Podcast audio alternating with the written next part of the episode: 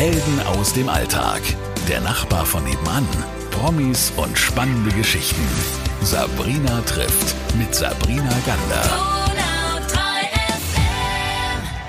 Bei mir ist heute Jörg Sieber, Musiker und Produzent und übrigens äh, Ulmer. Erstmal schön, dass du da bist. Hallo, Servus und einen Gruß an alle.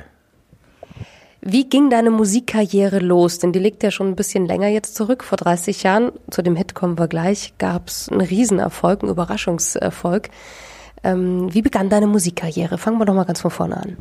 Ja, also ich habe schon ganz früh, mit dreieinhalb, habe ich schon Jagdhorn geblasen, weil mein Vater war Forstdirektor und der hat mir dann so Shellackplatten gekauft, wo die äh, Jagdsignale drauf waren und die habe ich mir dann eingeübt und stand dann mit dreieinhalb, vier Jahren bereits äh, bei den großen, bei den erwachsenen Jagdhornbläsern dabei und habe da mitgemacht und dann hatte ich später Klavierunterricht, acht Jahre lang und dann verschiedene Bands und dann habe ich äh, irgendwann den Weg nach München gefunden, weil ich hatte einen Titel geschrieben für meine verstorbene Mama. Äh, und den habe ich in die Schweiz geschickt zu einem Verleger und der hatte den Kontakt zu Robert Papst in Grafing. Äh, und mit dem habe ich mich dann zusammengetan. Also der hat mich dann kontaktiert und dann haben wir uns getroffen und haben dann die Band Domino gegründet. Ja. Da muss man jetzt dazu sagen, ähm, da gab es jetzt nicht erstmal so einen großen klassischen Bandraum, sondern ihr habt äh, den Hit, über den wir auch gleich sprechen, an einem sehr ähm, besonderen Ort äh, geschrieben, produziert. Ja, rustikal auf dem Bauernhof in einem Nebengebäude in Grafing Bahnhof. Äh, da habe ich dann auch die Band kennengelernt, die hatten vorher einen anderen Namen. Und die haben mich dann eben gefragt, ob ich als Sänger einsteigen möchte. Und äh, München war eh schon immer mein Fable und äh, wollte immer hierher. Und das war dann die Möglichkeit, die Zelte in Ulm abzubrechen äh, und dann in äh, Grafing eben eine Musikkarriere zu starten, was wir am Anfang natürlich auch nicht wussten, ob das überhaupt funktioniert. Ja. Aber es hat geklappt. Bevor das geklappt hat, ähm, gab es irgendwie für dich jemals die Option, einen anderen Beruf zu nehmen oder einen anderen Weg zu gehen, einfach um auch eine Sicherheit zu haben oder war das immer die Musik? Nee, ich habe ja zwei Ausbildungen gemacht, also eine, eine, eine klassisch kaufmännische und eine praktische. Und die habe ich auch abgeschlossen, aber ich habe in den Berufen nie gearbeitet, weil ich einfach immer Musik machen wollte. Und die Band Domino hat sich einfach angeboten und wir haben einfach geschrieben, geschrieben, geschrieben. Ich war damals noch bei der Bundeswehr. Wir haben, ich glaube, ich war 24 Stunden am Tag wach und musste immer hin und her fahren jeden Tag. Ja, ich musste morgens zum Antreten in Ulm in der Kaserne und bin dann, äh, habe dann einen guten Spieß gehabt und der Hauptmann, die mich dann haben gehen lassen, weil wir dann doch äh, haben sich die Erfolge äh, ergeben und die waren dann so kulant und haben mich dann immer gehen lassen.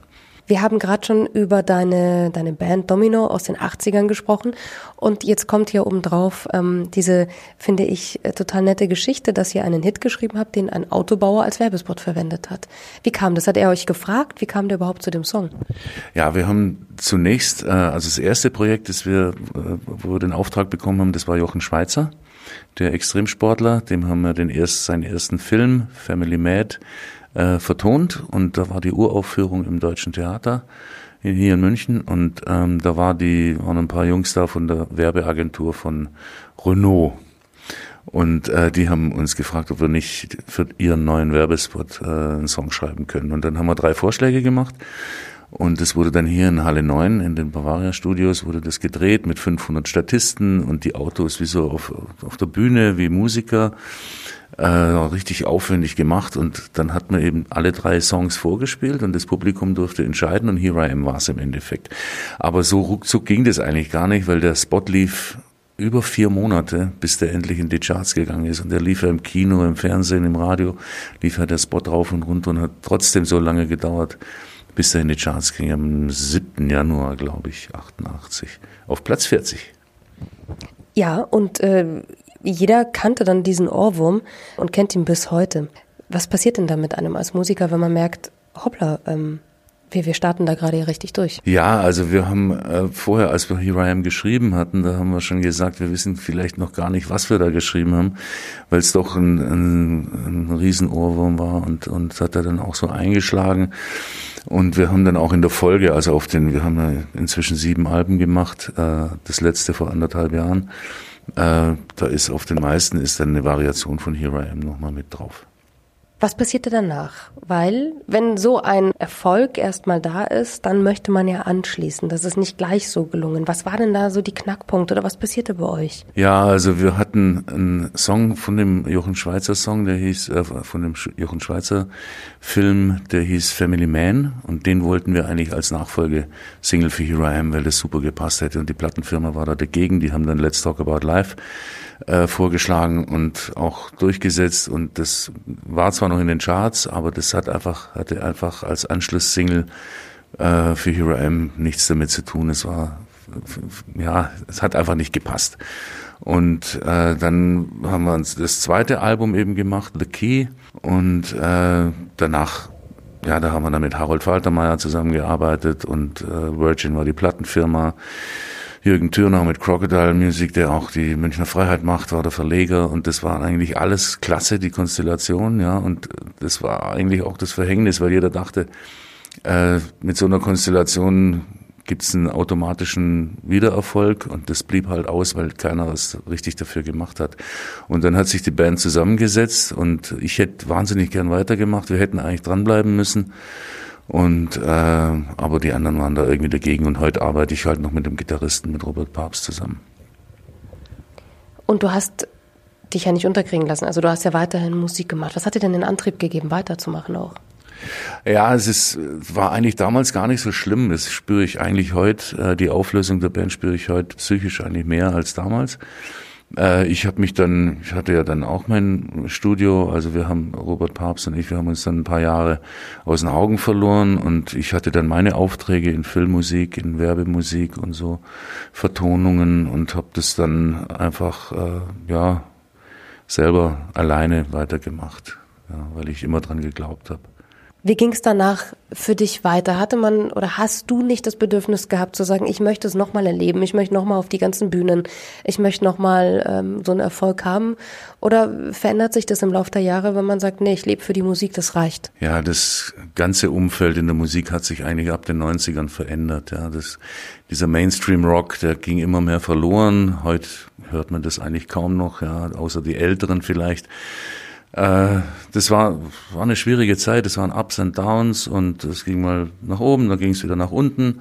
Und äh, da brauchte man ab und zu mal viel Kraft, um, um alles wieder zu stemmen und äh, auch das Glück, ja, und genauso wie bei Here I Am damals haben wir ja eigentlich auch ein wahnsinnig großes Glück gehabt. Ja, so Glücksmomente, die halt äh, Zufälle, die erscheinen die man, wo man dann zugreift und zuschnappt, äh, um sich einen gewissen Auftrag eben zu sichern. Und wie hast du deine Aufträge dann gesichert? Also wie ging es dann weiter? Ja, erstmal durch ganz knallharte Kaltakquise, ja, einfach Leute anschreiben, Songs verschicken, Filmmusik verschicken, sich anbieten, aber nicht erzwingen. Ja, also das habe ich eigentlich so gelernt, dass man nichts erzwingen kann, sondern man kann ein bisschen streuen und zeigen, dass man da ist und dann einfach hoffen, äh, dass man das Vertrauen kriegt für einen Auftrag vom Auftraggeber. Wie hart ist das denn? Ich meine, man kann ja nicht reingucken in diese Branche von außen so wirklich.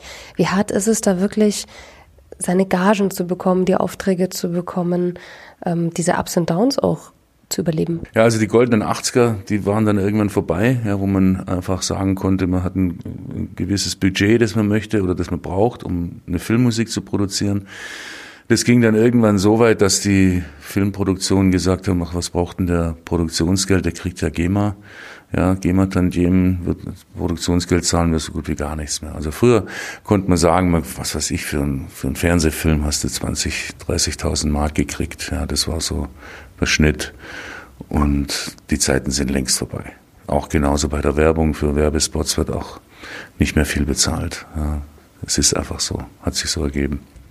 Nichtsdestotrotz, wir reden ja auch über das heute und ähm, es gibt ja auch einen besonderen Anlass, warum wir sprechen und dieses Interview führen, denn es gibt ja auch ein neues Lied. Vielleicht magst du ganz kurz, äh, bevor wir gleich nochmal ausführlicher drüber sprechen, sagen, wie kam dieses Lied überhaupt zustande? Ja, der Song äh, Give Us Just One More Try, der ist schon älter. Ja, den äh, haben wir eigentlich schon, der ist auch fast schon 30 Jahre alt. Ja, den habe ich äh, mal damals irgendwie produziert und der hat aber nicht zu Domino gepasst. Und ich wollte immer aus der Nummer was machen, weil ich sie einfach wahnsinnig stark finde. Die hieß früher Give, äh, Give Me Just One More Time und das, ich habe den Text umgeschrieben und dachte jetzt zu Zeiten der Pandemie wäre vielleicht ein Beitrag musikalischer ganz okay. Leider bin ich ein bisschen spät dran. Ja, da haben jetzt andere schon viel viel mehr äh, rausgeschossen an Songs.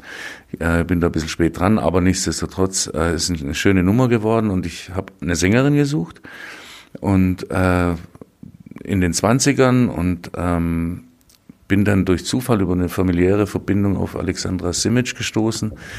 Äh, hab, sie hat mir Material von sich geschickt und ich dachte, das ist genau die richtige Stimme und habe sie dann eingeladen nach München und dann haben wir hier den Song eingesungen und produziert als Duett.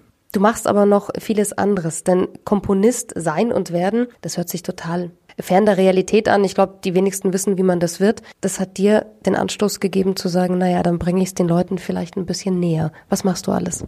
Ja, genau. Also ich äh, mit einem äh, Freund zusammen, mit Andreas Hade, äh, mache ich Music for Kids und Music for Kids und School of Pop. Und äh, da gehen wir in Schulen rein, also in Grundschulen ab der vierten Klasse, in Mittelschulen, Sonderförderzentren, Realschulen und bringen den Kids, das sind dann so Gruppen von, würde man sagen, zwölf bis 15 Schüler, bringen wir Komposition und Songwriting bei indem wir auf vorgegebene Playbacks, die auch von meinem Sohn, der hat auch Playbacks äh, komponiert für die Sache, der schreibt auch schon richtig gut.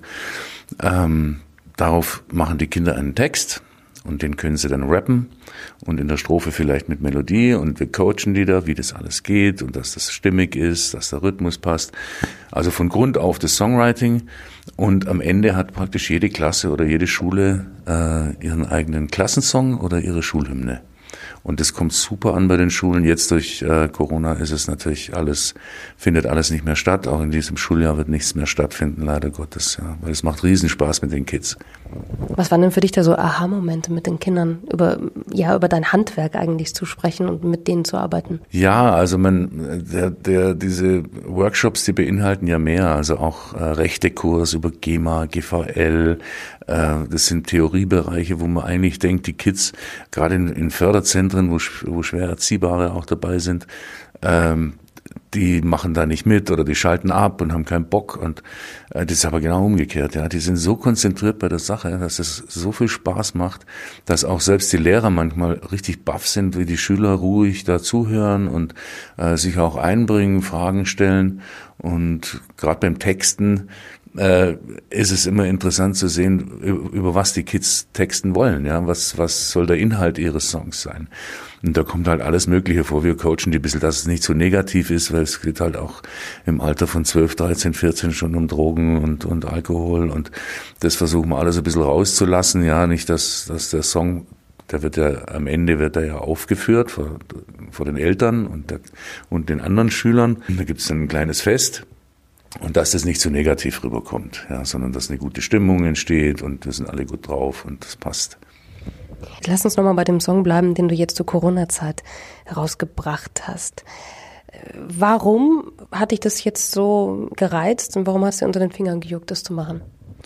Ich weiß, ich hatte einfach Lust drauf. Also und äh, meine Frau hat dann auch gesagt, hey, du hast doch dieses äh, Give me just one more try und ähm, kannst da nicht was draus machen. Und dann haben wir darüber gesprochen und dann habe ich einfach mal angefangen, den Song völlig umzuschreiben und ähm, habe dann auch Gitarren drauf spielen lassen und äh, und Schlagzeug und das ganze was eben drin ist im Song auch auch orchestrale Sachen Strings und so ich wollte es einfach machen. Also, aber äh, sag mal, den Grundstein hat eigentlich meine Frau gelegt. Ja, mach doch mal.